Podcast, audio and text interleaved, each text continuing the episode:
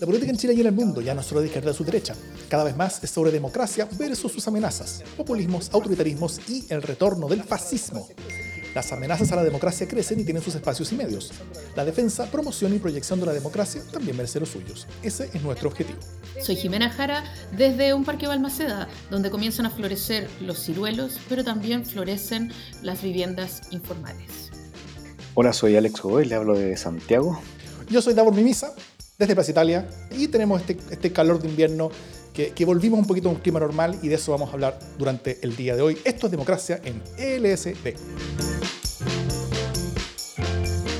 Eh, bueno, hoy tenemos a Alex Godoy con nosotros. Eh, Alex es un viejo amigo de la casa, conocido muchos años, doctor en ciencias de ingeniería y director del Centro de Investigación en Sustentabilidad de la Universidad del Desarrollo y expertísimo en todo lo que tiene que ver con cambio climático. Y no solamente eso, sino que además ha sido de los profesionales chilenos que ha trabajado en el Comité Intergubernamental para el Cambio Climático, cuyo primer informe se acaba de tomar la agenda. Pero antes de entrar en el primer tema, que va a ser el gran tema del, del, día, vamos a hablar un par de noticias de la casa. Primero, el viernes enviamos el LSD sin censura, el podcast mensual que enviamos como agradecimiento a todos y todas quienes nos aportan para hacer más y mejores podcasts. ¿De qué hablamos este, este, este mes, Jime? Eh, hablamos pelamos. Yo encuentro que fue súper pelador el, LSD sin censura, pero justo pasó que estábamos como en el centro mismo de la noticia, ¿no? Entonces, eh, por ejemplo, ese día que grabamos el LSD sin censura, y esto es algo que les puedo contar, fue el mismo día que Velasco eh, salió a decir, salió un poco a, a pelar porque estábamos, porque, porque Ciudadanos estaba apoyando a, a Yasna Proboste, entonces dijo no estábamos de acuerdo, que no, que no había básicamente ninguna consulta, eh, y entre medio de la grabación del Sin Censura, Davor contestaba como vicepresidente ciudadano una cosa y otra. Entonces, eh, hubo un buen pedazo dedicado a las quiebras, a, a, a, las divisiones y al odio y al horror, ¿no? Entonces pelamos a todos los partidos y sus divisiones, básicamente, y después nos dedicamos a apelar, era que no, a la lista del pueblo, eh, con su reciente y flamante nominación de, eh, del candidato Cuevas, que, pucha, duró poco. Entonces, no, no, lo, lo, malo de todo eso es que nos desactualizó el sin censura. Pero igual está entretenido para los aportantes. Bueno, eh, ¿Y cómo uno puede aportar en esto? Fácil, pueden ingresar a Revenue, que es la plataforma de emprendedores chilenos que usamos para esto, mediante el link que publicamos en las notas del podcast, si nos escuchas, o del video si nos ves, eh, o en los comentarios del live si nos estás viendo mientras grabamos. Eh, y en ese link tú mismo defines cuánto quieres aportar mensualmente, desde Luca para arriba, y listo. Así que así te unes al creciente grupo que nos está ayudando todos los meses y a ellos muchas, muchas gracias. Y como segunda noticia de la casa, vamos a probar una nueva forma de comunicarnos, porque es muy buena la conversación que se genera todas las semanas durante nuestra transmisión en vivo de la grabación de nuestro podcast, eh, todos los martes a las, a las 10 y media de la noche, en nuestros canales de YouTube, Facebook y Twitter. ¿Y cómo puede ser mejor la conversación? Que no dure solamente la hora, la semana en que grabamos, sino que, eh, que siga, ¿no es cierto? Entonces, desde hoy los invitamos a todos a nuestro Discord de Democracia en LSD para que el chacoteo no pare, sino que sigue, sigue. Link en las notas del podcast, eh, descripción del video también, o comentarios en vivo en este momento para que puedan unirse. Esto es una prueba, vamos a experimentar, a ver si resulta este formato. Y, eh, y nada, vamos, vamos a jugar un rato a ver, a ver qué, qué, qué, más podemos sumar. Sí, yo tengo que aclarar aquí que estamos, estamos de boomers, ¿no? Eh, la verdad es que veníamos, nos habían hablado un poco de Discord, pero nosotros estábamos así como ancianitos. Eh, y, y, justo ayer que yo sigo un podcast eh, en Alemania, eh, pero que es en español, los de allá, que son muy pro, eh, me invitaron a su Discord y encontré que era increíble y que la conversación era exactamente la conversación que nosotros tenemos acá, como con muchos amigos, con gente que se sumaba. Eh, pero sin la lata de tener los teléfonos de todos y poder stalkearlos. Entonces, de alguna manera, es, el justo medio entre el tener todos los teléfonos de todos los demás y el poder tener una conversación más íntima. Así que vamos a probarlo, pero en la medida que ustedes se suman a nuestro Discord, nos ayudan a seguir probándolo con éxito y que la conversación se vaya haciendo eh, en un volumen más grato. Excelente. Y ese ruido que están escuchando de fondo son todas las personas que se están sumando al Discord mientras estamos hablando desde ya. Eh, bueno, hoy vamos a hablar, estamos grabando esto el martes al eh, 10 de agosto en la noche. Y ayer lunes el tema, no solamente en Chile, sino que en buena parte del planeta, desde las 4 de la mañana, hora del este, en Estados Unidos, que fue lanzado el informe del panel intergubernamental sobre cambio climático. Eh, y sus principales conclusiones fueron básicamente las iniciales. Primero, que es indesmentible que la influencia humana ha calentado la atmósfera, océanos y tierra. Eh, ya han ocurrido grandes y rápidos cambios en la atmósfera, océanos, criósfera y biosfera.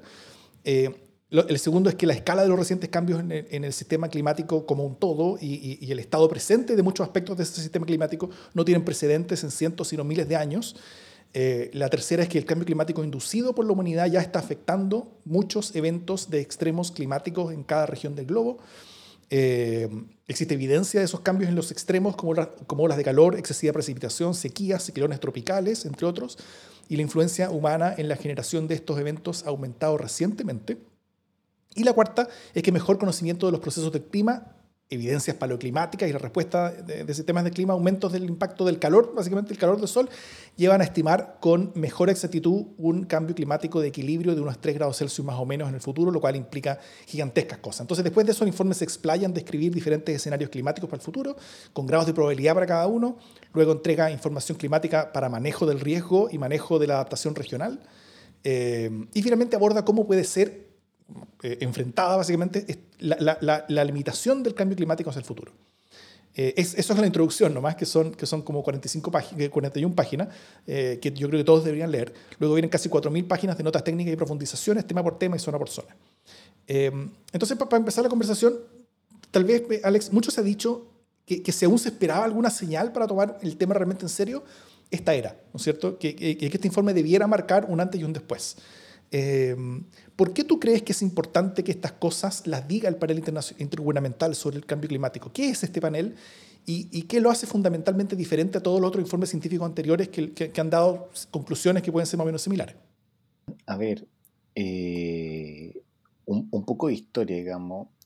Cuando empiezan a ser los temas climáticos en, la década del 90 importantes para el mundo, el programa de Naciones Unidas para el Cambio Climático, el que se llama UNFCC, United Nations, eh, decide hacer algo que es muy inteligente, que es crear un ala independiente que en un fondo se dedique a ver la evidencia científica, dos, los impactos socioeconómicos y tres, las herramientas de mitigación, y crea un panel inter de gobiernos, por eso se llama panel intergubernamental para el cambio climático, pero que sean científicos quienes elaboren esto. Por tanto, que no dependa de Naciones Unidas como el UNFCC, ¿cachai? que es como el ala, el Departamento de Naciones Unidas que tiene que ver con el cambio climático. Así está como el UNEP, que es el programa de Naciones Unidas, el programa medio ambiente, está un UNFCC que tiene que ver con cambio climático. Y crea esta entidad que es un panel intergobierno que tiene la cualidad de ser integrado por científicos, por, por tener distribución de género, de etnias a nivel global. Entonces, los 800 científicos que participan en cada reporte, primero trabajamos de forma voluntaria, eh, no tenemos sueldo, destinamos nuestro tiempo a escribir y son eh, académicos que son postulados por gobiernos, entidades internacionales o, o ONGs se evalúan sus currículum en términos de conocimiento y se seleccionan, no, no sé si los mejores, sino que se hace una selección balanceada de aquellos académicos que tienen un, perfil muy característico, porque aquí a lo mejor no nos sirve el académico que sabe mucho de un tema, nos sirve un académico que sepa convertir esa información en información útil, digamos. ¿ya? Entonces, obviamente, hay un buen balance entre hombres, mujeres, eh, líneas de investigación, hay economistas, cientistas políticos, eh, climatólogos como la Maíza Rojas que modelan clima, hasta tipos que saben solamente química orgánica ambiental, hasta tipos como yo que somos de la ingeniería en temas de lo que se llama Sustainability Science, o sea, ciencia de la sustentabilidad, trabajando en, en, en estos paneles. Y de ahí se separan en tres grandes capítulos que son el capítulo de ciencias climáticas, que es el, que el reporte que tú bien enumeraste y describiste. Se viene uno en noviembre, que es el, el capítulo sobre impacto socioeconómico, y después viene el cual trabajo yo ya 100%, que es el de mitigación. Ahora, todos los científicos estamos involucrados en todos los capítulos porque se nos pide internamente eh, revisarlos. Eso es lo que la gente no sabe. O sea, se nos pide voluntariamente si queremos ser revisores. Eh, Perfecto. Mi rol es ser editor-revisor. Hay tres categorías de científicos trabajando. Están los leading authors, que son los que escriben, ¿ya? Como que escriben así de un tema. Así, onda, Davor Mimisa escribe sobre ciencia política y democracia, y te dedica a escribir, etc. Pero tú no te mandáis solo, tenías un jefe. Se llaman, esos son los coordinating authors, que son los autores, los, los autores coordinadores, que son usualmente dos. Uno viene de un país desarrollado, otro de un país subdesarrollado y que son gente que tiene experiencia, pero a morir. O sea, si yo, mi currículum tiene 22 páginas, estos tienen 52. Y son los que son los líderes que les piden a los leading authors, o sea, los que escriben, cómo tienen que escribir y ellos van marcando la etapa. O sea, son los, son los principales responsables de los capítulos. Y después venimos nosotros, que somos los review editors, que somos los review editors son nosotros no escribimos directamente, sino que tomamos lo que llega de ahí, lo revisamos, damos nuestras apreciaciones antes que se vayan a los gobiernos y después cuando llegan la... Porque para que este informe haya salido a la luz significa que tiene que ser aprobado por los gobiernos de ahora. No es algo que los científicos se mandan solos. No, no, no. Eso es lo que, lo que lo hace distinto e importante, ¿no? Exacto, porque los, los, los, tú te puedes sentir pasado a llevar, porque por ejemplo, en, este, en, esta, en esta base científica, me entendí, es poco controversial porque la evidencia es evidencia. El problema contiene los, los, problemas de mitigación y los problemas de impacto socioeconómico, porque tú puedes decir el impacto socioeconómico en India, entonces el gobierno indio va a leer ese capítulo y, o todos los capítulos donde salga India y te puede hacer menciones o puede, o puede eh, someter objeciones.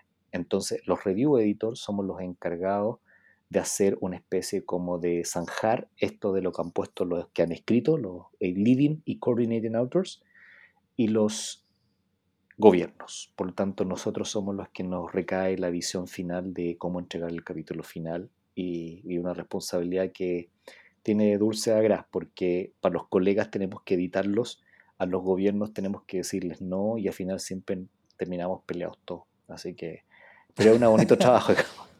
Justamente quería preguntarte, eh, Alex, si eh, este informe eh, es un, llamado de acción a la alerta así como que inmediato, te, lo pregunto por esto, porque Chile estaba como súper bien en el panorama mundial, había comprometido reducir sus emisiones, de alguna manera había tenido acciones en los últimos años que habían hecho, habían puesto el nombre de Chile en, eh, en, la conversación internacional respecto de cuidado, ¿no? De zonas protegidas, de, en fin, de, de eh, eh, energías alternativas, etc. Eh, y no alcanzamos ni a alegrarnos y ya estamos mal. Entonces, em, ¿Cómo, ¿Cómo, se aborda en el fondo? Chile ha sido un país que ha sido más o menos activo en los últimos años y, que, y, que, sin embargo, igual está al debe. ¿Cómo aborda un gobierno esta urgencia, tan urgencia, que es como que deberíamos eh, apagar la luz y salir corriendo, ¿no? Eh, esa es una visión bastante desde Chile hacia el mundo. ¿ah? Yo, disculpa la, mi expresión coloquial, Jimena, pero yo creo que tenemos que bajarnos del pony un poco. ¿ya? Yo cada vez que viajo al extranjero eh, y vuelvo a Chile, donde estamos todos tranquilos, pensamos que somos los líderes del, del, del, ¿cómo se llama? Somos los líderes del, del hidrógeno verde, de la energía renovable. Lo hemos hecho bien en energía renovable por una única y sencilla razón. Demostramos al mundo de que las energías renovables son factibles sin subsidios. En la industria a nivel mundial siempre ha pedido subsidios de parte del gobierno para instalarse. El mejor ejemplo fue Abengoa en España en el año 2000, 1998-2000, que pidieron subsidios para eso. Eh, Chile demostró que esto se podía hacer competitivamente y de mercado, así que somos bien neoliberales, Davor, por sacar, para tus notas bien de cientista político. bueno. somos, demostramos de que el mercado aquí sí puede. Pero eso es una parte nomás, o sea, el 60% de la energía, me entendí, de nosotros sigue siendo energía eh, basada en combustibles fósiles, por más que nos, nos descarbonicemos, seguimos utilizando diésel, o sea, el tractor que está en el campo utiliza diésel, el motor, el, motor, el motor halógeno cuando tú que vivís en departamento y se te corta la luz y se prende la luz de emergencia, ¿cierto? Esas no son baterías de pila, eso es un motor halógeno que funciona con petróleo, ¿cachai? La, la, ¿Cómo se llaman? Las calderas del agua caliente, los edificios, los condominios funcionan a gas natural, o sea, ¿qué hablamos? O sea, tenemos todavía un desafío grande en descarbonización, Chile lo ha hecho bien, pero falta el esfuerzo más grande, que es cambiar los combustibles fósiles. Y lo otro es que somos un país vulnerable, o sea, somos un país chiquitito, mm. que lamentablemente yo creo que si no, no tenemos plan de adaptación, y un poco lo que conversamos con Davor uh, off the record, yo creo que vamos a tener bastantes revueltas sociales en los próximos años si lo hacemos mal. Mm. Y, disculpa, no, yo no soy pesimista, soy un optimista informado, pero cuando uno habla con los politólogos, o sea, yo tengo un amigo que se llama Frank, que es el jefe de gobernanza climática de, de, los belgas, están en otra, o sea, eso, eso están en otra, ellos hablan de gobernanza climática, cáchate, o sea, nosotros con suerte nos gobernamos para constituyentes, están hablando de gobernanza climática. Entonces, por eso digo que hay que bajarse el pony. Eh, tú te das cuenta que, que al final la vida va a salir más cara que los presupuestos de los países van a ser más restringidos porque hay menos recursos naturales, etc. Entonces, obviamente, va a haber una insatisfacción social que puede desestabilizar las democracias. Y eso es lo más, lo más complejo. Porque es caldo cultivo para los populistas, ¿me entendí? O para quien creen que esto lo pueden solucionar por arte de magia. Así que lo que está pasando no es trivial. La diferencia es que es difícil conectarlo directamente. Esto no es como hace calor, se calienta, no es tan lineal. Pero, pero ya se ha hablado de eso.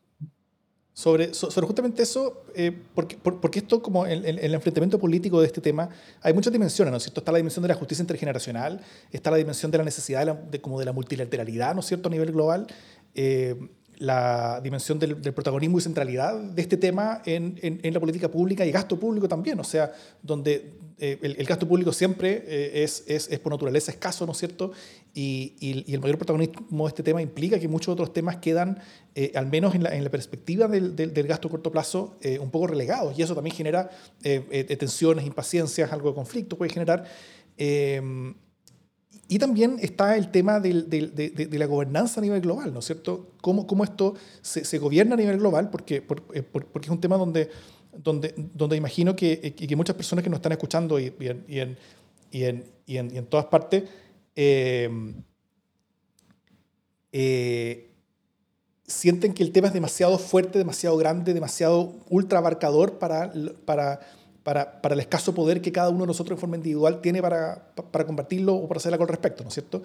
Incluso uno, uno, uno, uno puede decir de que, de que, de que, a, de que a nivel de ciudades o de comunidades este tema es muy grande como para que podamos abordarlo. Incluso a nivel de países, este tema es muy grande como, como para que podamos abordarlo individualmente. Entonces, eh, está tal vez la, la, la, gran facilidad de caer como en la desesperanza, ¿no es cierto?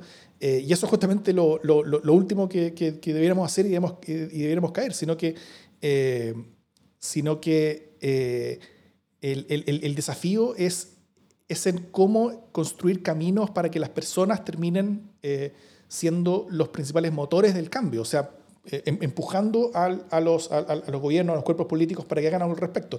Y ese algo tiene que ser desde o sea, tiene que tener al menos parte de lo global, tiene que tenerlo a nivel nacional, tiene que tenerlo a nivel eh, por, por, ciudad, por comunidad, tiene que tenerlo a nivel individual también. Eh, ¿cómo, ¿cómo, se enfrenta esto desde la democracia? Eh, partir, no sé, yo soy ingeniero DAO. pero, pero yo creo que es, mira, yo, yo creo que hay una gran diferencia en, en lo, que, lo que tú dijiste, que es lo que a mí me ha tocado apreciar.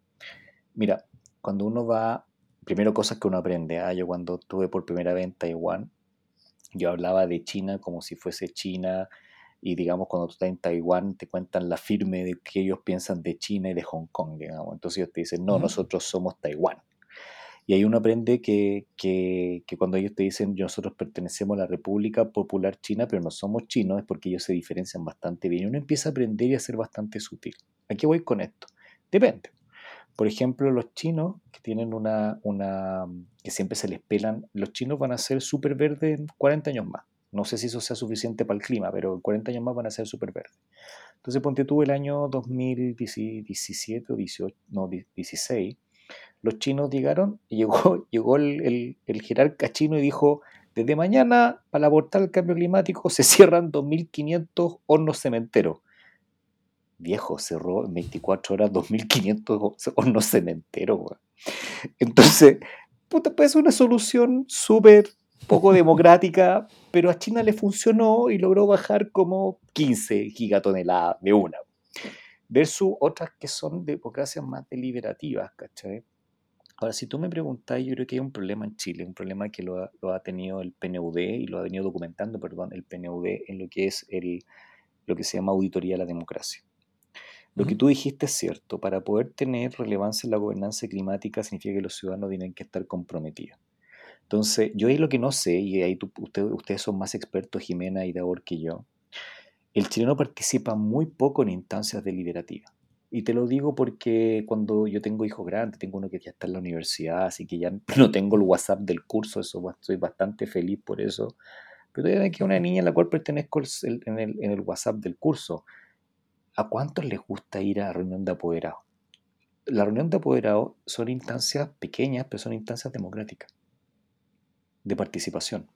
La reunión de condominio, que levanten la mano los que están escuchando aquí, a quienes les a la reunión de condominio. Bueno, esas son las pequeñas participaciones democráticas en los cuales nos permiten eh, ir participando en lo que tú decías, escogiendo al comité. A nadie quiere ser el comité del condominio, nadie quiere ser el delegado curso, nadie quiere participar en el comité, nadie quiere participar en nada. Este, en este país nadie quiere participar en nada, weón. Entonces, obviamente en un país donde nadie quiere participar en nada, te queda un vacío en la política. Entonces tú tienes políticos que realmente da vergüenza el nivel intelectual que tienen o el nivel de alfabetización que tienen en numerosos temas. Entonces no puede ser que un, que un, diputado, ¿me entendí? A una semana del informe del IPCC esté, esté reportando por Twitter y lo ponga en la cámara la rebaja del impuesto a los combustibles sabiendo que te está incendiando y que Chile tiene un problema de descarbonización. Eso no es llamarlo populismo, eso es ser un alfabeto. Si digamos las cosas por su nombre, ¿ya? Dejemos de eufemismo, el chileno habla con mucho eufemismo, ¿cachai? Acá no es un reo ni un prisionero, es un privado de libertad.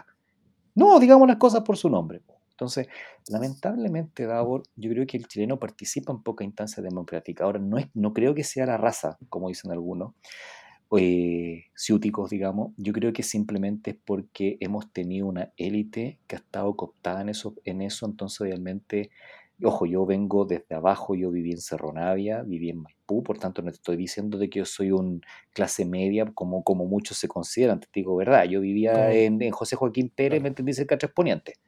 Y después viví en Maipú, allá atrás, digamos, en, Campanario, cerca de Rinconá, donde está la, farfana. O sea, no te estoy diciendo yo ya a Poniente a la, la feria.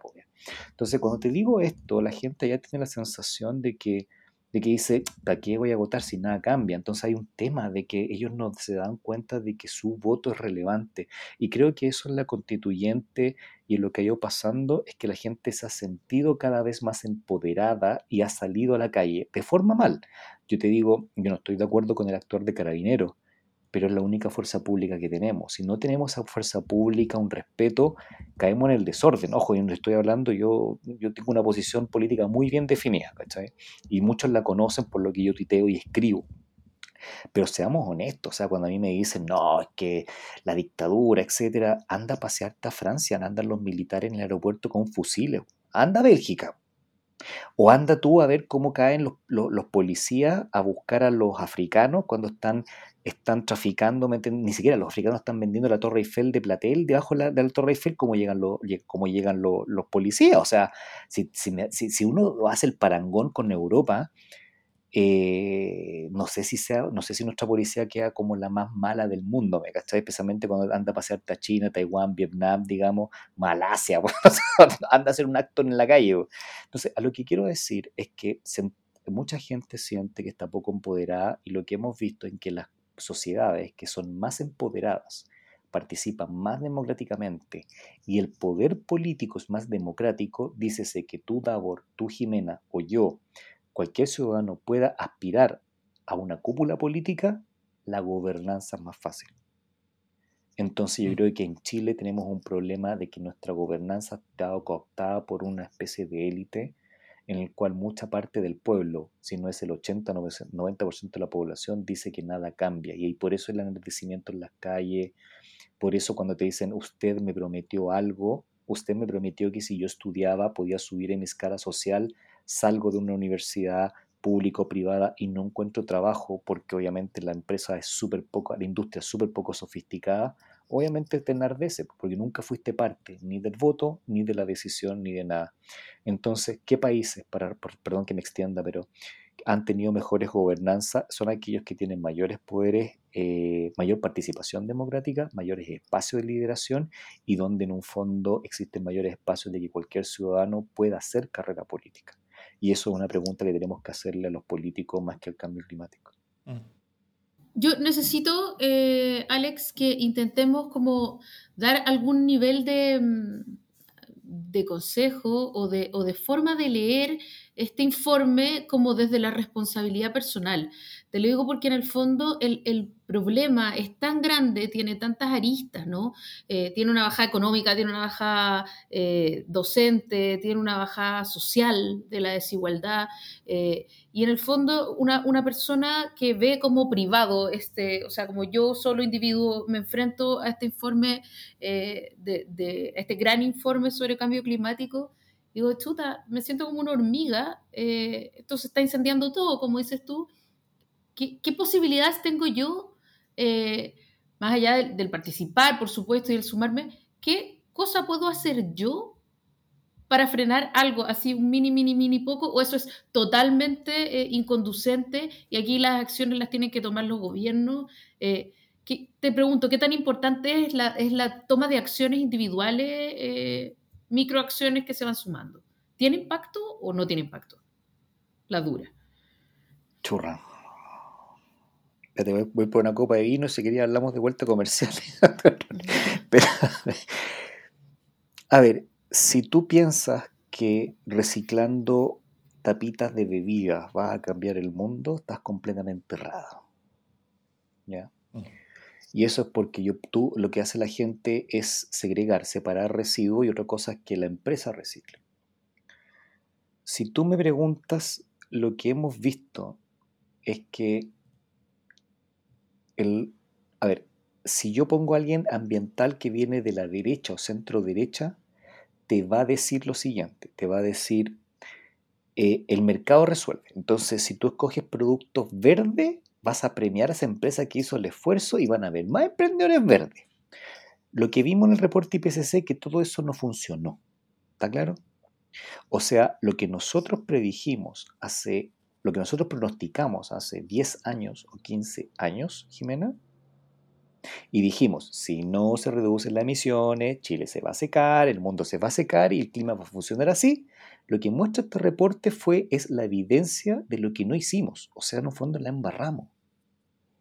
Y cuando hablamos de que en un fondo en esta generación los cambios son irreversibles, o sea, a pesar de que podamos curvar las emisiones, reducirla, el tiempo en que el clima vuelva a ser normal se va a demorar. Por tanto, es irreversible. Si tú me preguntas ¿Qué podemos echar mano ahora? Hoy día hay que meterse la mano al bolsillo, invertir en ciencia, tecnología e innovación, en el fierro y sacar fierros que consuman combustibles fósiles y meter fierros que capturen CO2, que permitan la conservación de los recursos naturales mediante estrategias basadas en la naturaleza y que además premien la eficiencia. Y eso es fierro, ingeniería dura. Pero para eso mm. necesitas hacer que tengas regulación potente. El mercado no lo, no lo arregló la prueba, la prueba evidente de eso es este reporte. Por lo tanto, ¿cuál es nuestro rol como ciudadano? Es participar en instancias democráticas. Alguien decía por ahí, queremos más consultitis. Alex dice que queremos más consultitis ciudadana. No estoy diciendo eso. Estamos diciendo que los ciudadanos participen en los pequeños espacios democráticos que hay. Si tú participas en un condominio, tú puedes pedir el reemplazo de la caldera por un reemplazo diésel por una de, por ejemplo, eh, gas natural, que es mejor que el diésel el día de mañana ese mismo condominio puede votar por hacerle un retrofitting al, edificio y hacerlo con recirculación de agua. Estoy, estoy, estoy mintiéndome, ¿cachai o no? Pero son tus pequeños espacios democráticos en los cuales vas y de la reunión y decís, oye, yo quiero plantear esto, o sea, que yo quiero reciclar en el edificio. ¿Cuántas veces han puesto, ojo, son pequeños espacios democráticos, pero si tú lo empiezas a mm. sumar y vas que en el colegio, etcétera, etcétera, hasta llegar al nivel más grande, que es pedirle a tus candidatos, que son cuatro por la centro derecha, otros tantos por la centroizquierda, de pedirles que esto esté en el programa de gobierno y decirle, por ejemplo, no sé, a la derecha, así, che, el Briones, lo que sea, cuál es su postura con respecto al agua y te responda y no te haga un bypaseo, ese es nuestro rol. O sea, aquí no mm. se debe votar por quien me dice, o sea, piensa lo siguiente, piensa que Chile tiene tres retiros de pensiones. Hay gente que no va a tener pensiones, tenemos que sacar plata. En un país que va a producir menos cobre, menos alimento, va a ser más difícil el agua, etcétera, la vida va a ser más cara los sueldos se reparten mal. Ayer veía un, un tuit de Luis Larraín que decía los chilenos no quieren pagar más impuestos. Bueno, obvio, pues si el 80% gana poco, está mal pelado el chancho. ¿Quién quiere pagar más impuestos? Nadie. Porque si tus sueldos tuviesen menos brecha de impuestos, todos pagaríamos impuestos porque el, Estado recaudaría, te prestaría un buen servicio y tú dirías más lo mismo y me saqué una mitad del sueldo, pero yo tengo educación gratis y, y salud gratis, pero no estamos en Alemania, ¿cachai? Dicho eso, es participar en las instancias democráticas que hay y pedirle a nuestros candidatos que tengan propuestas serias para esto, que no sea reforma al código, derecho humano al agua, no, no, ya, pero ¿qué? ¿Cómo repartimos el agua? ¿Es un bien común? Mm. ¿Ya? Y creo que eso no es un ejercicio que estamos haciendo. ¿Y eso es por qué? Porque los, las, siguen funcionando como la lógica como, como la lógica sectorialista. La seguridad por una parte, la ciudad por otra. Nadie te habla de ciudad, nadie te habla, por ejemplo, de desarrollo de ciudades esponjas para capturar agua. Nadie te dice, por ejemplo, regular el crecimiento inmobiliario para poder descentralizar. No puedes descentralizar si todo está en Santiago y donde vivimos 8 millones de personas.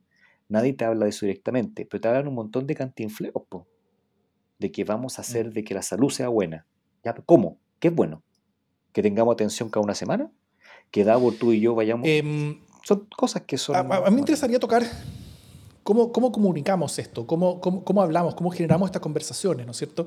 Em, sobre cómo desde la comunicación podemos conectar los hechos extraordinarios del, del, clima con el cambio climático. Por ejemplo, eh, no sé, creo que parte relevante de levantar conciencia es, ir más allá de convencer sobre el hecho que como humanos somos causantes de este cambio, ¿no es cierto? Sino que eh, además es convencer de que todos estamos sufriendo sus consecuencias primero y que además que son crecientes en el tiempo.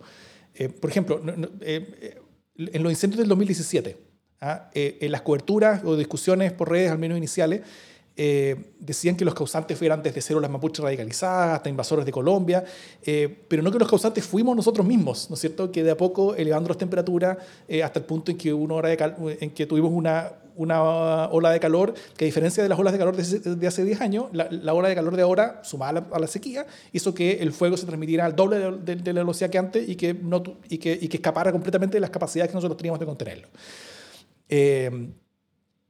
Eh, y, esa conexión, por ejemplo, de quiénes son o somos los reales afectados, quiénes son o somos los, que, los verdaderos causantes también, eh, eh, cómo lo estamos causando, cómo lo estamos agravando también en el tiempo, ¿qué, puede significar eso para nuestro futuro y el de nuestros hijos, por ejemplo, y qué tenemos que hacer para, si, si no dejar de causarlo, al menos también dejar de agravarlo en el tiempo.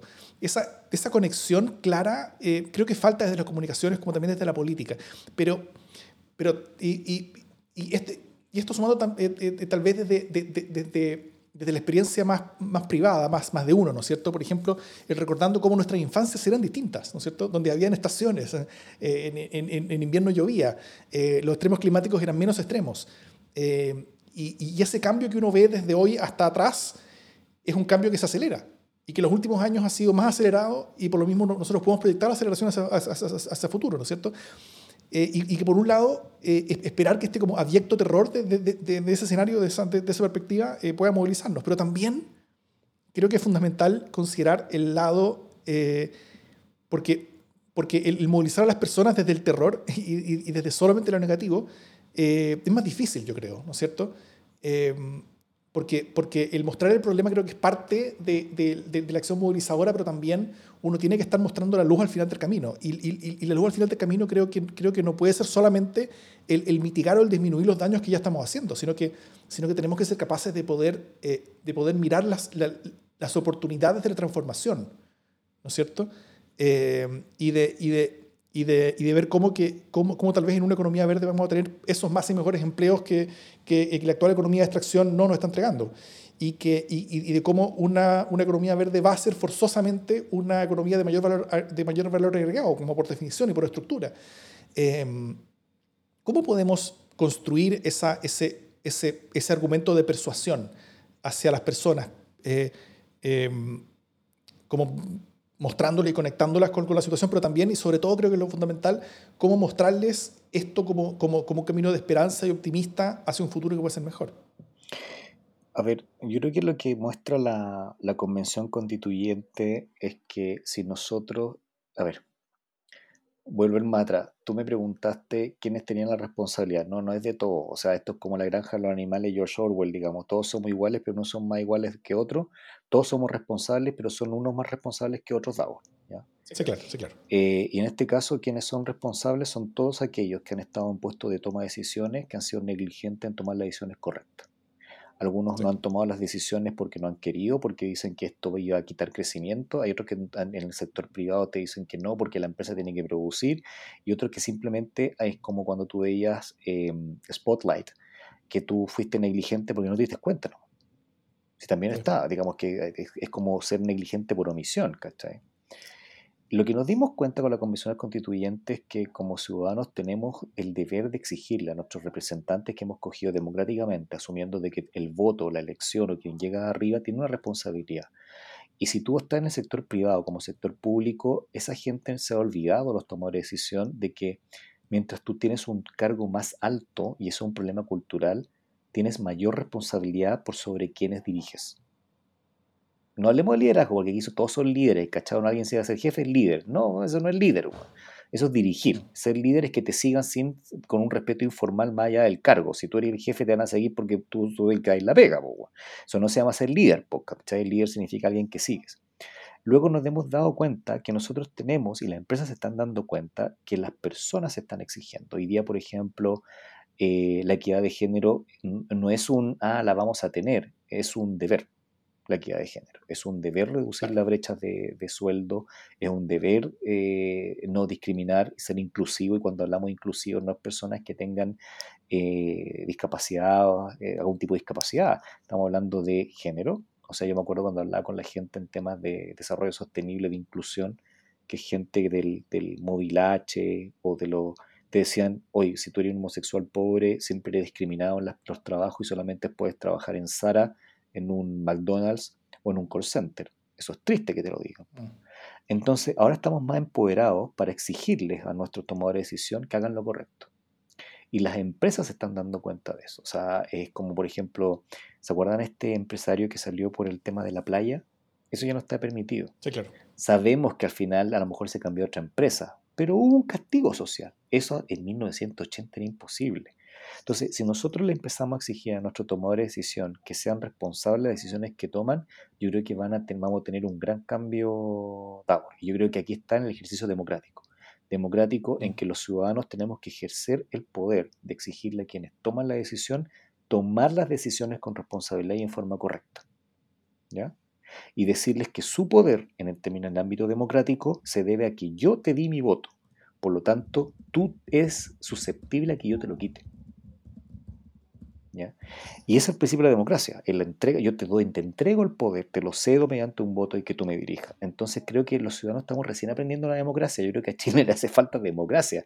No es que la democracia haya llegado a su fin, es que no nos hemos dado cuenta que nosotros, la democracia es darle el poder al otro en tomar esa responsabilidad y ahora nos dimos cuenta que tenemos que exigir eso. Y los medios, tú, este programa, son aquellos espacios que le están exigiendo en la vida pública actuar de esa forma. Entonces, por ejemplo, Twitter, las redes sociales, ¿qué es lo que han hecho? Han democratizado un poco el, el ¿cómo se llama? El libro de el libro sugerencia o el libro reclamo, de que ya te, tienes menos margen de hacer algo que te puede costar tu carrera política y los políticos lo saben, entonces tienes que cuidarte dos veces de lo que haces o lo que no haces. Yo creo que se viene un cambio optimista en términos de que nosotros tenemos distintos medios digitales para hacer este watchdog, digamos, de quienes toman decisiones y en tiempo real nosotros podemos saber quiénes se comportan o no comportan de vida, en la vida un poco más ético o no.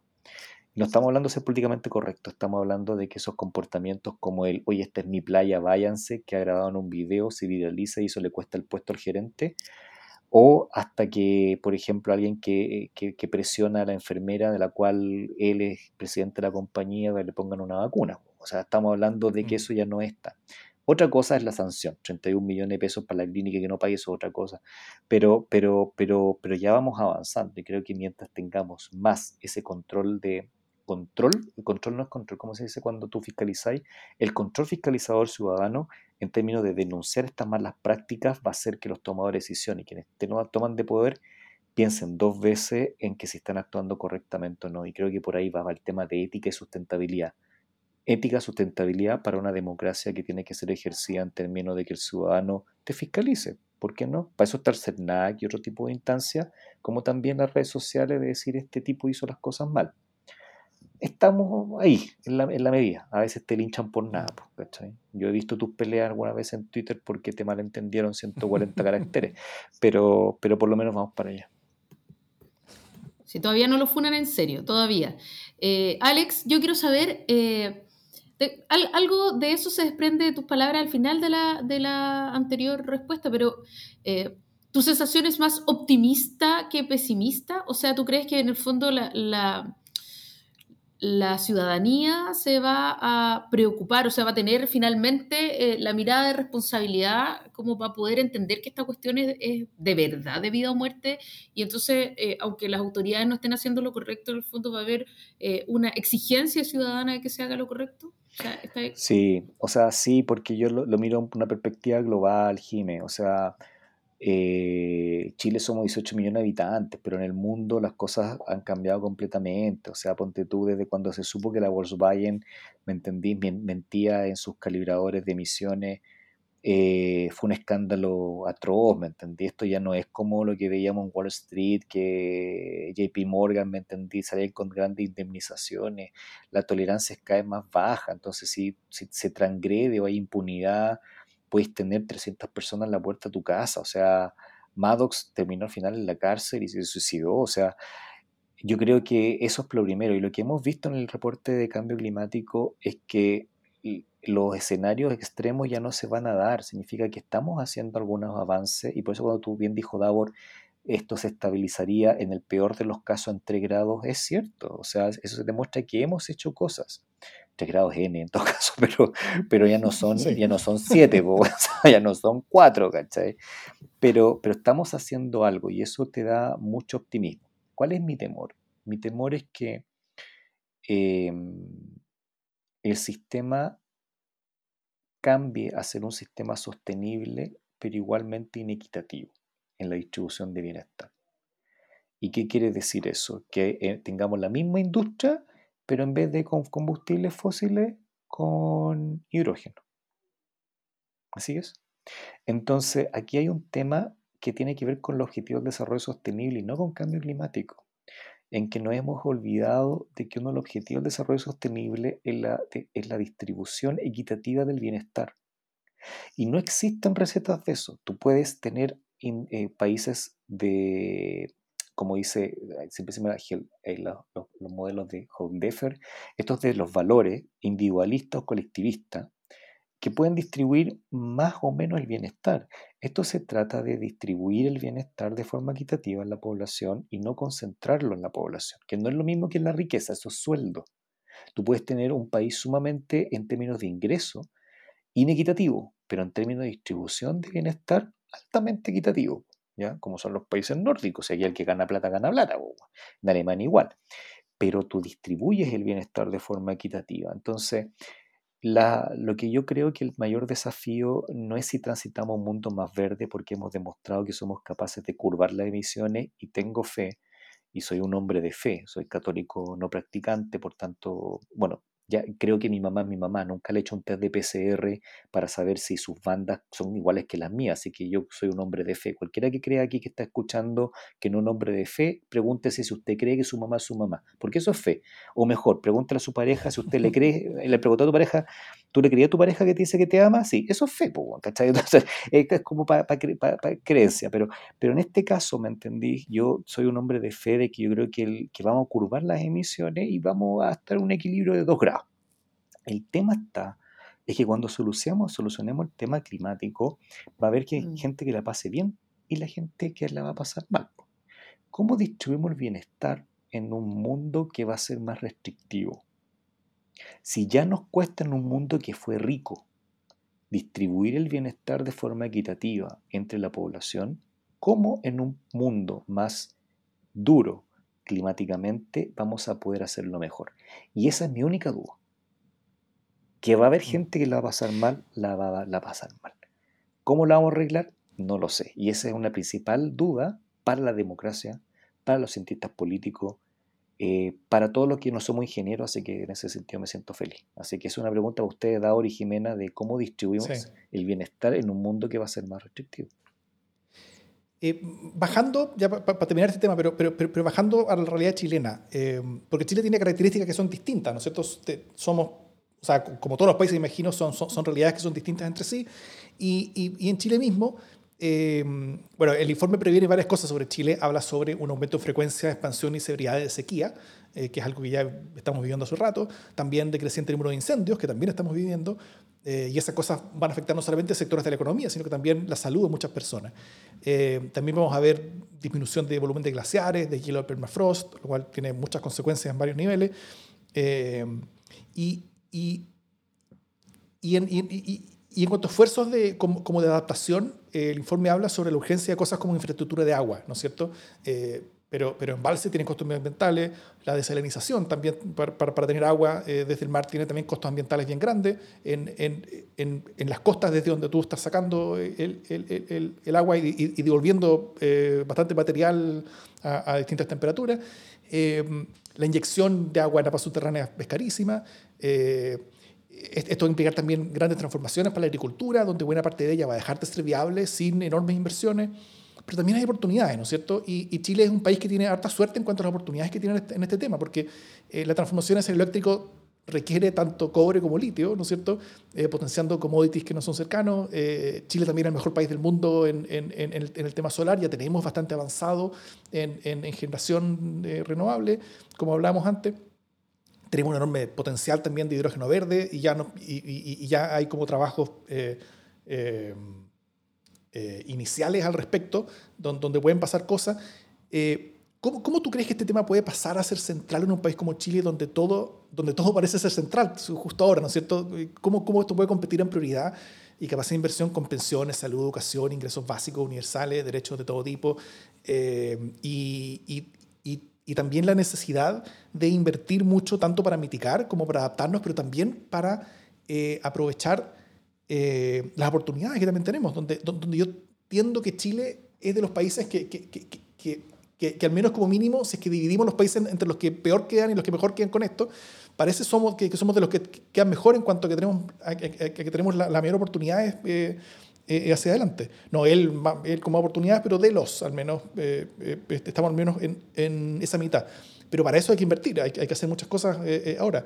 Em, ¿Cómo tú ves que ese puente se podría construir y sobre todo aprovechando este, este proceso constitucional que tenemos enfrente? ¿Ah? Porque, porque imagino que, que, parte de la fecha de, de, de, la entrega de este informe tuvo que ver un poquito con con, con, con, el hecho que en Estados Unidos justo ahora están teniendo discusiones legislativas bastante importantes, donde hay una oportunidad que va a ser bien histórica tal vez, eh, eh, para aprobar cambios bastante grandes, con mucha plata y mucha inversión.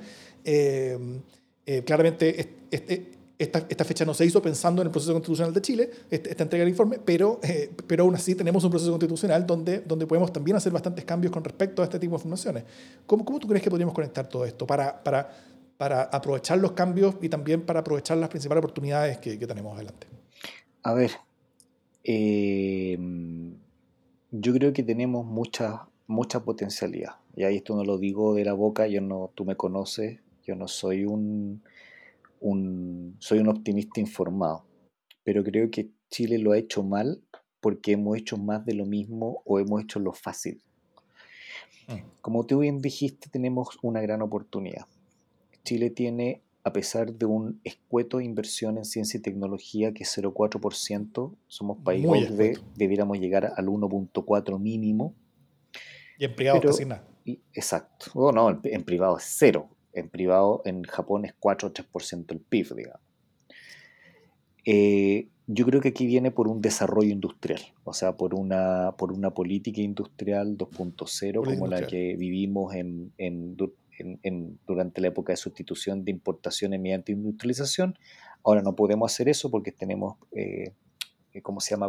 ¿cómo se llama? Tratado de Libre Comercio, pero aprovechar esos mismos tratados de libre comercio para lo siguiente. Por ejemplo, Chile es un laboratorio natural, y no lo digo a la boca para afuera, siempre se ha dicho, pero nunca se ha hecho nada. O sea, por ejemplo, los que, los que nos gusta Star Wars, les quiero recordar de que Luke Skywalker, ya en la tierra de Anakin, ya eh, vivía en Tatooine y vivía en una, en una granja donde se cosechaba vapor de agua para sembrar. No sé si se acuerdan. Eso era la historia. Vivían en, en, cosechaban agua a la atmósfera. Bueno, eso ya se hace. Israel tiene elementos tecnológicos para cosechar agua. Nosotros podríamos desarrollar técnicamente el Norte Grande mediante todo un desarrollo industrial de agricultura en el desierto. Es mentira, vayan a preguntarle a los israelitas. No, los, israelitas no viven, me entendí, en el oasis del jardín de Edén. Y tuvieron que hacer esa cuestión. Y también trabajaron ellos una mezcla entre gestión de cuenca, gestión de zonas áridas, asumir que son un país árido, y aparte de eso, desalación. Segundo, el, desarrollo del, borde costero. O sea, las comunidades en el norte no se ubican en el sector central porque es desierto. Entonces, pero le hemos sacado el cuerpo a todo lo que el, desarrollo del borde costero, pensando en el pescador artesanal como un tipo que va, va, a tirar el bote y echar a la mar cuando yo soy de Iquique, por eso te lo estoy diciendo en serio, Y el borde costero ha tenido súper poco desarrollo y el borde costero podría ser una de las herramientas de desarrollo en el cual tenemos el conocimiento, tenemos las universidades al norte, tenemos la tecnología para poder tener un norte especializado en estrategias del desierto y estrategias de pesca. Por lo tanto, podríamos tener una industria pesquera que se deje sacar pescado para hacerlos harina, harina pescado y aceite. Te lo digo porque yo lo vivía. ¿eh? Cuando vine a Iquique en 1980, 7 de la tarde, era horrible el olor que había. ¿ya? Hasta, método, hasta, mecánica industrial que permita mejores procesamientos de peces. Incluso podríamos tener industria, una industria gastronómica. Yo no sé si ustedes conocen el, ¿cómo se llaman los peces que se dan allá? El peje gallo, el peje mono, que son peces que acá no se conocen, pero que son peces que son exquisitos y una gastronomía basada en el norte, en la quinoa, en los pueblos de Aguita, incluso en el Valle de Azapa. Podríamos tener sistemas de cultivo en el norte que son y podríamos ser campeones en eso, aprovechando tratados de libre comercio, aprovechando que tenemos buenas relaciones con la Embajada de Israel o otros países, digamos, del Medio Oriente, desarrollar un polo industrial allá. Pero ¿qué es lo que tenemos? Sofri. Vendemos y transamos. Somos buenos dealers, ¿cachai? Pero después en el Valle Central tienes la agricultura del desierto, el Valle del Elqui, el Pisco, digamos, ya, no las paltas, estamos hablando de lo, que, de lo que se puede cultivar allá y todo un borde turístico que nos permite tener ingresos y el desierto es muy lindo y la gente le gusta, aquí como ya, somos las 23 horas, digamos, fumarse un caño mirando el Valle de la Luna, ¿entendiendo? Una turística, ¿cachai? Entonces, si Chile se sectoriza por macrozona, tú tienes grandes oportunidades de desarrollar industria a través de política industrial acorde al territorio. No hay para qué mirar el territorio sur exclusivamente como monocultivo de grandes pinos radiata, ¿me entendí? Eucalipto. No hay para qué mirarlo así. Hay sistemas de cultivo, hay, hay, sistemas de ganadero, ahí se pueden hacer agroecología y otras innovaciones. O sea, Chile podría ser un desarrollador por macrozona de diversas tecnologías para una industria 2.0 de mayor sofisticación, capaz de absorber a muchos profesionales que llegaron a la, a la educación terciaria de las universidades y que pueden encontrar puestos de trabajo. Lamentablemente, nuestra industria rudimentaria de origine, que requiere más bien técnicos que ingenieros, tenemos más ingenieros que técnicos y eso se debe o ponemos más técnicos para la industria que tenemos o desarrollamos la industria para absorber a los ingenieros y, o, médicos y, o otros altamente especializados que tenemos. Yo voy por la segunda, desarrollar una industria 2.0, una industria basada en hidrógeno, energías renovables, fabricar cosas en Chile y exportar tecnología. ¿Lo hemos hecho mal? Claro, si cada uno ha tenido su receta. Por el resultado, ustedes ven los números, ustedes ven la constitución, ustedes ven los candidatos presidenciales, ustedes ven la estructura económica del país. Yo creo que no estoy mintiendo pero sí tenemos, como dice Davor, un potencial tremendo y lo que nos falta es reflexionar y sentarnos a conversar sobre ese Chile que queremos, que no se va a solucionar ni con derecho humano, ni con la inclusión de distintos tipos de pueblos. Ojo, yo vengo del norte, hasta los de allí, Tatacameño, etc. sino que se va a solucionar con políticas industriales de desarrollo, incluso, ojo, el, turismo etnocéntrico, eh, la cosmovisión de los pueblos podrían ser atractivos de la, de la macrozona centro-sur que no estamos tampoco explotando y que podrían ser de gran valor para nuestro pueblo originario. Creo que hemos sido poco inteligentes, como sale el meme, ¿han cachado el meme así? sale el, ah, hemos sido poco perpicaces, hemos sido burocráticos.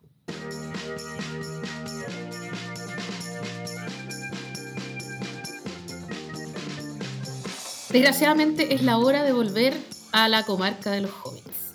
Eh, y lo vamos a hacer con buen humor eh, y, con buen rollo y, también con un buen rollo, con un buen tanto de ironía, porque eh, en menos de una semana, que en, media semana quizás, se subió, no, ya, ok, no en media semana, en casi una semana, se subió el candidato, eh, a, candidato presidencial por la lista del pueblo, eh, Cristian Cuevas, eh, histórico dirigente sindical por el Partido Comunista que había transitado hacia, hacia Convergencia Social y que luego se salió de Convergencia Social y ahora estaba en un, en un grupo que Davor sabe cómo se llama y que yo por supuesto olvidé porque no tengo tanta memoria pero lo importante es que fue elegido en un amplio acto eh, político de un no partido político, de una lista, eh, y fue elegido por 43 votos contra 30 abstenciones. Eh, y, y, ese solo acto, ampliamente democrático, abierto y transparente, not, fue suficiente para su nominación. Eh, luego de eso y de, la, y de, por supuesto, que todo el mundo se riera de ellos, porque tanto pedir que no hubiera cocina y que tanto pedir transparencia, tanto pedir amplias democracias para elegir a un, a un dirigente que tiene su trayectoria y tal, pero entre, entre 73 cristianos eh, y, y, con además una cantidad no menor de abstenciones, o sea, gente que prefería no llevar a nadie, más o menos. Eh, que, tener este candidato eh, levantó las dudas, levantó la sospecha entre medio. Gabriel Salazar, el historiador eh, y Premio Nacional de Historia, eh, filtró en una entrevista en el The Clinic que a él también le habían pedido que fuera candidato presidencial. o sea que ya es como, igual es penca, como que salieron más candidatos presidenciales que exnovias de Felipe Camiroaga. Entonces, evidentemente, se chacreó la cosa y, la lista del pueblo eh, retrocedió, lo cual igual es interesante porque hay como capacidad de reflexionar y de, y de, de, enrumbarse. Entonces, bueno, dieron por, por, por, despachado a Cristian Cueva, le dieron las gracias, eh, pero dijeron que se bajaba su candidatura o se congelaba, no sé cuál era la fórmula, y que finalmente se va a elegir una candidatura por votación abierta, ciudadana, democrática, multitudinaria, etc.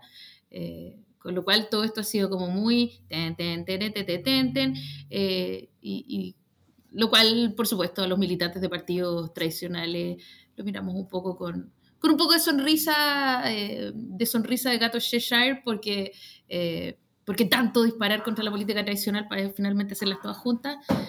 ¿Cómo lo ven? me, me, llama mucho la atención todos estos procesos y, y, cosas, estas, estas eh, eh, como, como, declaraciones eh, cruzadas que hubo entre segmentos distintos de la lista del pueblo, esta votación para, para, para, validar una candidatura presidencial que tuvo 70 personas que participaron, donde prácticamente la mitad se abstuvo, como que, como que cogió el, el, el, ninguno de los anteriores y, que, que, después al día siguiente eh, un grupo haya querido eh, dar vuelta, o un par de días un grupo haya querido dar vuelta a esa votación para lo que convocó a otra asamblea donde hubo aún menos personas y, entre 20 personas trataron como de, como de, como de desactivar esa, candidatura. Eh, creo que ha sido un payaseo bastante grande y bastante indecente todo esto de gente que, que está subida arriba del, del, de un pony que está como, como vomitando arcoíris, ¿cachai? y y, yo estoy optimista también por todo esto, porque creo que, eh, que, que, la existencia misma de la lista del pueblo era, eh, era tanto simbólicamente como también a nivel de discurso, una amenaza existencial de, de, hacia los partidos políticos como, como, eh, como, diciendo que el modelo del partido político en sí, o sea, no estos partidos políticos que uno le puede tener muchas críticas muy válidas, pero, pero el hecho de la existencia de los partidos políticos es, es una demostración de una política que no funciona y que no sirve. Eh, y, y, yo creo que, que, que, lo que la lista del pueblo ha logrado no es aumentar la, la, aprobación de los partidos políticos actuales, yo creo que los partidos políticos actuales van a seguir siendo odiados, pero yo creo que, va, que, está ayudando a convencer a la ciudadanía de que los partidos políticos pueden ser todos los todo lo odiados que, que, podamos querer que sean, pero son, lo son, son la alternativa menos mala que existe. Eh, y, y, eso creo que es positivo para la institucionalidad chilena, porque, porque convencidos de que las alternativas son aún peores, eh, en vez de estar buscando alternativas y en vez de estar torpedeándolos, vamos a estar preocupándonos de fortalecerlos, de construir alternativas a ellos, otros partidos políticos que sean mejores. Eh, y, creo que eso, que eso al final es, es, bueno para, para, la política chilena en general y para, y para la democracia. Nada, este país es muy cómico. mira, tenemos. Eh, yo, eh, la, la, parte profunda de esto es que yo creo que Chile se volvió muy rico en muy poco tiempo y reflexionamos muy poco de ser tener mayor parte de ingresos. No, la lista del pueblo a mí me, me, me, me hace reír, porque partieron con un. A ver, cosas que me han hecho reír esta semana. Eh, o sea, la, la, convención constituyente, tú la ponías ahí en mute y parecía una guerra de, de garras bravas, como de colegio de cabro chico, cuando uno decía, ¡ah, cuarto B! ¡No, no! Y te digo, ¿cómo personas adultas terminan comportándose en grupo como un niñito cuatro años? Digamos, bueno, eso es la típica ciencia política de que la gente en masa se comporta como niño y la prueba empírica fue el tema de la convención, o sea, gente aguchándose, yo lo encontré realmente patético para país OCDE. Eh, nada, pues da risa esa cosa, pues da risa el tema de, de la lista del pueblo, de, de, este concepto como de democracia, eh, de que ellos son los representantes del poder y terminan comportándose como lo que ellos mismos quieren, quieren pelear. Entonces, Chile es un país muy cómico, ¿ya? Somos líderes es la comarca de los hobbits, no sé, como cuando hacen la fiesta y tenemos y somos los campeones del hidrógeno verde sin ninguna planta, y somos los campeones de la energía renovable, y después somos los líderes de no sé qué, y después no sé cuánto, y ahora tenemos una lista del pueblo que tiene un representante pueblo, pero el pueblo baja, y tú no sabes quién, quién, cuáles son los criterios, y después te dicen, no, tenemos que colaborar para este país, pero nadie colabora.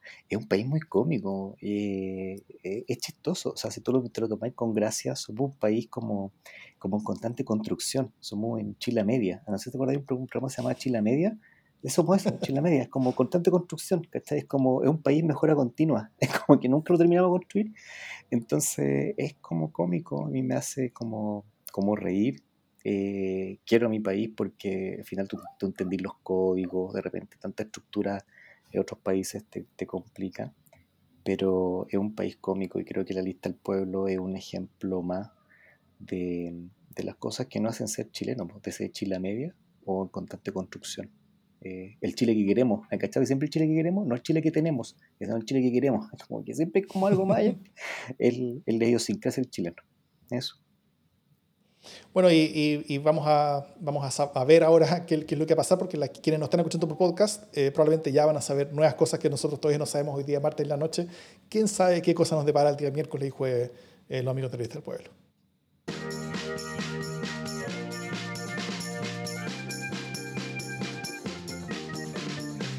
Las buenas noticias. ¿Qué buena noticia nos traen Jimmy y Alex? Em, simple, que lo bueno del informe es que el cambio climático para vencerlo solamente depende de nosotros. Y tenemos todas las herramientas para hacerlo. Esa es la mejor noticia de todas. No, súper buena noticia. La mía es más modesta, eh, pero me tiene súper feliz. Fíjate que un, cortometraje, un, corto documental eh, que se llama El precio de protestar en Chile, de Vice News, eh, y, que, cuenta la historia de Natalia Aravena, que es una de las mutiladas eh, de sus ojos, ganó... o no, no ganó, perdón, me estoy adelantando los hechos, está postulando a un premio Emmy. y, lo destaco por varias razones. La primera es porque toca dos temas que fueron clave a lo largo del estallido social, como son eh, la represión y las lesiones oculares gravísimas que se generaron y también toca el ángulo del feminismo y de cómo las tesis y las performances eh, feministas también se tomaron el estallido y cómo desembocaron en una convención paritaria y etcétera. Eh, y la segunda razón por la que la destaco es porque eh, una de las creadoras de este reportaje es Alejandra Carmona, que trabajó durante mucho tiempo en El Mostrador, gran amiga, y, que, y, que, hoy día está trabajando desde la, Universidad de Chile eh, siempre en, reportajes de excelencia y que, y que hacen ver en otros lugares lo que a veces en Chile nos cuesta mucho ver. Y siempre me parece eso una tremenda noticia. Súper. Mi buena noticia es el, es el IFE, es la, la, extensión del IFE hasta, hasta noviembre, que es en la práctica hasta diciembre. Eh, que, y, yo creo que eso, eso, eso, tiene varias cosas buenas. Por, por un lado, es, extender las ayudas, por otro lado, es... Eh, es, yo creo que solucionar eh, y, detener el tema de los retiros de los fondos de pensiones, al menos hasta las elecciones presidenciales, lo cual yo creo que es clave políticamente. Y porque ahora ya la, la, energía para nuevos retiros a la, AFP, yo creo que, buena parte de ella se, termina con esto. Y también yo creo que fue más o menos bien hecho en torno a cómo se conecta el, final de ese IFE con con, con, cosas que pasan desde ser incentivos a quedarse en la casa, que es básicamente el IFE, a incentivos al, trabajo y que son subsidios al, al, empleo. Y esa conexión creo que es positiva, es buena eh, y me sorprende de, de, parte de un gobierno que hasta ahora no había chuntado absolutamente ninguna. Eh, creo, creo que esto se hizo al menos más o menos bien. Hay algunos problemas de letras chicas con respecto a cómo parte, parece que hay un mes que va a ser como medio, aporte, hay unas cosas más raras, como, como, como era esperable, pero eh, pero sumándolo estando creo que, creo que es una buena idea y una, y una buena política pública que va a ser un gasto grande de nuevo, eh, pero, pero, pero bien puede ser algo necesario en un momento en que sí se necesita. Así que eso es una buena noticia. Dicho eso, esto es democracia en LSD.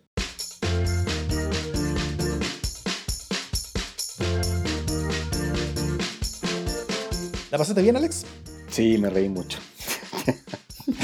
Además que una conversación más relajada, un poco paqueteada, ¿cachai? Podéis decir más cosas, más tu opinión. Hay cosas en la mente en la televisión que no podéis decir como tu opinión, ¿cachai? Este programa es como está hecho para expresar un poquito más tu opinión, eso es como rico. Excelente. Gracias. ¿Qué para adentro como... ¿Y que te suficientemente optimista no, no, o, no, creo, con todo esto? Creo que hubo momentos en, en, esta conversación con Alex en que yo quise matarme. Como, como que no, no, veía la luz al final del túnel porque en el fondo me cuesta mucho delegar como soy una freak control eh, y, no, y, no, soy una mujer de fe. Dije, ah, ya, pero, pero al final, hacia el final de la conversa, eh, cuando Alex empezó como a delegar el optimismo en la ciudadanía y habiendo visto tantas cosas que ha sido capaz la ciudadanía, dije ya igual, igual. Y ahí empecé como a tirar para arriba el ánimo. Pero igual, igual, igual porque no me voy a tomar un bote.